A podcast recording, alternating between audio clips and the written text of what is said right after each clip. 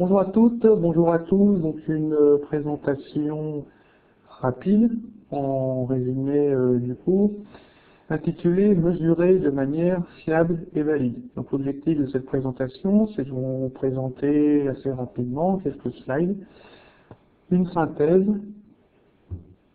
de ce qu'est une mesure fiable et valide, pourquoi on en a besoin et comment on construit une mesure qui a cette double caractéristique de fiabilité et de validité.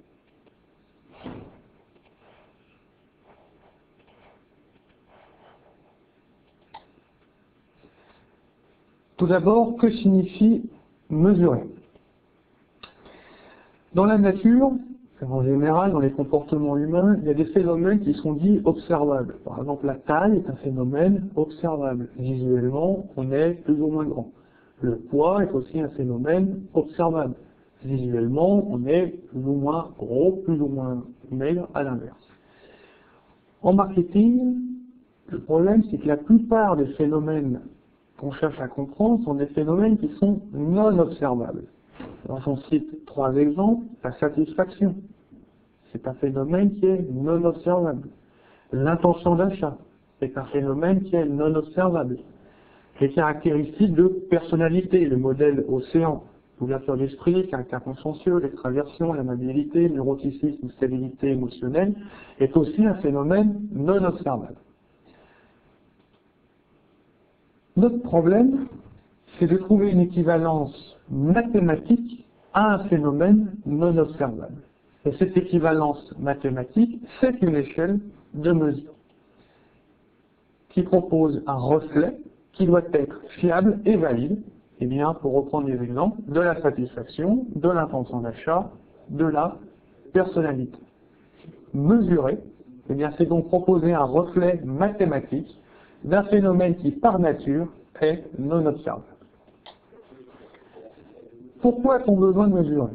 Eh bien, supposons que vous soyez directeur marketing chez Renault, directeur marketing chez Peugeot, chez Citroën, chez Volkswagen, peu importe, et vous souhaitez lancer euh, en marché votre dernier modèle de voiture.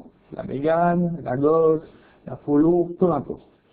Votre objectif, comme tout manager, et parce que vos actionnaires, vos directions générales vous l'imposent, c'est d'assurer la performance de votre nouveau modèle de voiture. Et vous supposez a priori qu'il y a deux variables qui ont une importance sur la performance de ce, nouvel modèle, de ce nouveau modèle de voiture. Le fait d'être orienté vers vos consommateurs et le niveau de prix perçu de votre modèle. Alors vous avez fait une phase qualitative auparavant, c'est votre expérience du secteur, une revue littérature qui, va, qui vous a permis d'identifier ces deux variables a priori. Votre problème, vous avez un budget qui est de l'ordre de 100 000 euros par exemple, votre problème, c'est de répondre à la question suivante. Comment répartir au mieux ces 100 000 euros? Comment optimiser l'impact de ce budget sur la performance d'un produit nouveau? Eh bien, pour répondre à cette question, et donc pour prendre la bonne décision, pour identifier la bonne répartition, eh bien, il faut être capable de confirmer ou d'infirmer les hypothèses, dans mon exemple, le fait qu'être orienté vers les consommateurs et de proposer un prix perçu plus ou moins élevé a un impact sur la performance de vos derniers modèles de voiture et par ailleurs être capable de mesurer le poids relatif l'impact de chacune de ces deux variables. Eh bien, pour confirmer et infirmer ces hypothèses, en amont, il faut être capable de mesurer les phénomènes pour pouvoir confirmer ou infirmer les hypothèses de manière statistique, qui est la seule manière de le faire de manière généralisée. Donc pourquoi mesurer?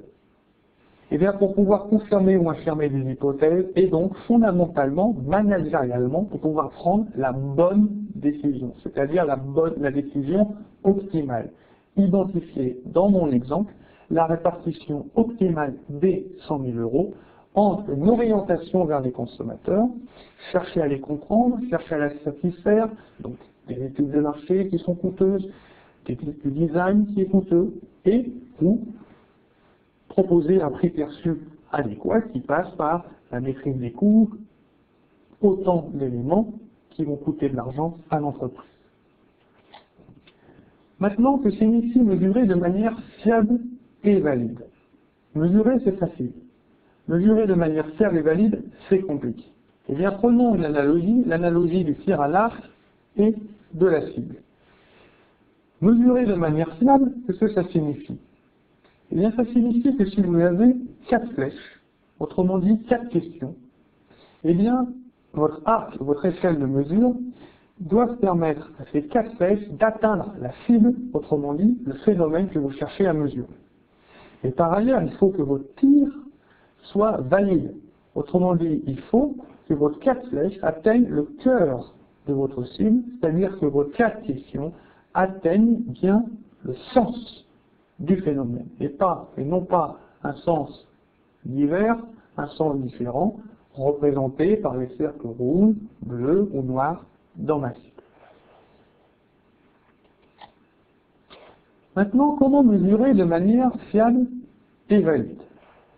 Il y a une méthode, on l'a présentée en cours, qui s'appelle le paradigme de Churchill, qui date de 1979, qui a été amélioré par la suite. Et cette, et cette méthode comprend plusieurs étapes. La première, la définition du phénomène à mesurer. Autrement dit, qu'est-ce que l'orientation vers les consommateurs Pour reprendre mon exemple précédent. Eh bien, c'est le fait de chercher à comprendre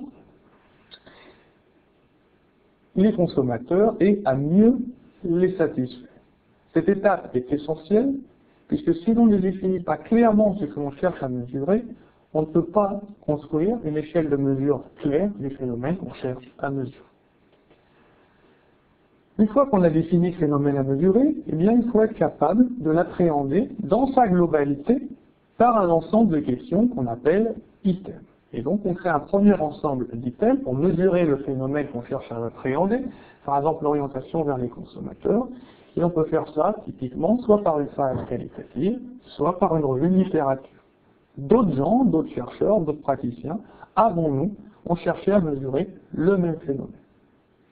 Une fois qu'on a créé un premier ensemble de questions, appelé items, eh bien, on va chercher à identifier parmi ces items lesquels dégradent la qualité de l'échelle de mesure. Quelles sont les questions qui finalement ne sont pas de bonne qualité? Parce qu'elles sont redondantes, parce qu'elles ne sont pas directement liées au phénomène. Eh bien pour faire ça, il faut faire une première collecte de données, à partir de laquelle on va être capable de purifier l'ensemble des questions supposées a priori mesurer le phénomène étudié. On a un certain nombre de techniques pour faire ça, comme l'analyse en composantes principales. Une seconde collecte de données va permettre à présent de tester la fiabilité de l'échelle grâce à des indicateurs comme par exemple l'alpha de bar qu'on a vu en cours. Et à partir de cette seconde collecte de données, on va être capable de mesurer la validité. La fiabilité, je le rappelle, les quatre questions, les quatre items par exemple, permettent d'atteindre la cible, sont cohérents avec la question. La validité, les quatre questions, les quatre flèches eh bien, atteignent la cible en son cœur. Donc on mesure bien le phénomène qu'on cherche à mesurer, le cœur de la cible. Prenons un exemple, mesurer le degré d'orientation vers les consommateurs. On cherche à mesurer, afin de mieux assurer la performance du dernier modèle Renault, Peugeot, Citroën, le degré d'orientation vers les consommateurs d'une entreprise. Autrement dit, le fait qu'elle cherche à comprendre ses consommateurs et à mieux les satisfaire. Le phénomène d'orientation vers les consommateurs, il est multifacette.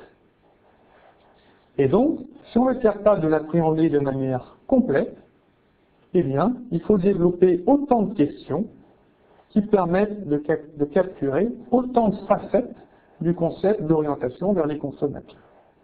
Et donc, puisque dans l'exemple on a six facettes, eh bien, on va proposer six items. Par exemple, on va demander à un chef de produit, eh bien, les objectifs de votre entreprise sont d'abord guidés par la satisfaction des consommateurs. Et on va mesurer ça, typiquement, une échelle qui s'étend de 1, pas du tout d'accord, à 5, tout à fait d'accord. Une deuxième question va permettre de compléter la mesure de l'orientation vers les consommateurs. nous vérifions constamment notre niveau d'engagement et notre orientation vers la satisfaction des consommateurs, mesurée de 1 à 5, etc., etc., jusqu'au sixième item, nous portons une attention particulière au service après-vente de 1 à 5.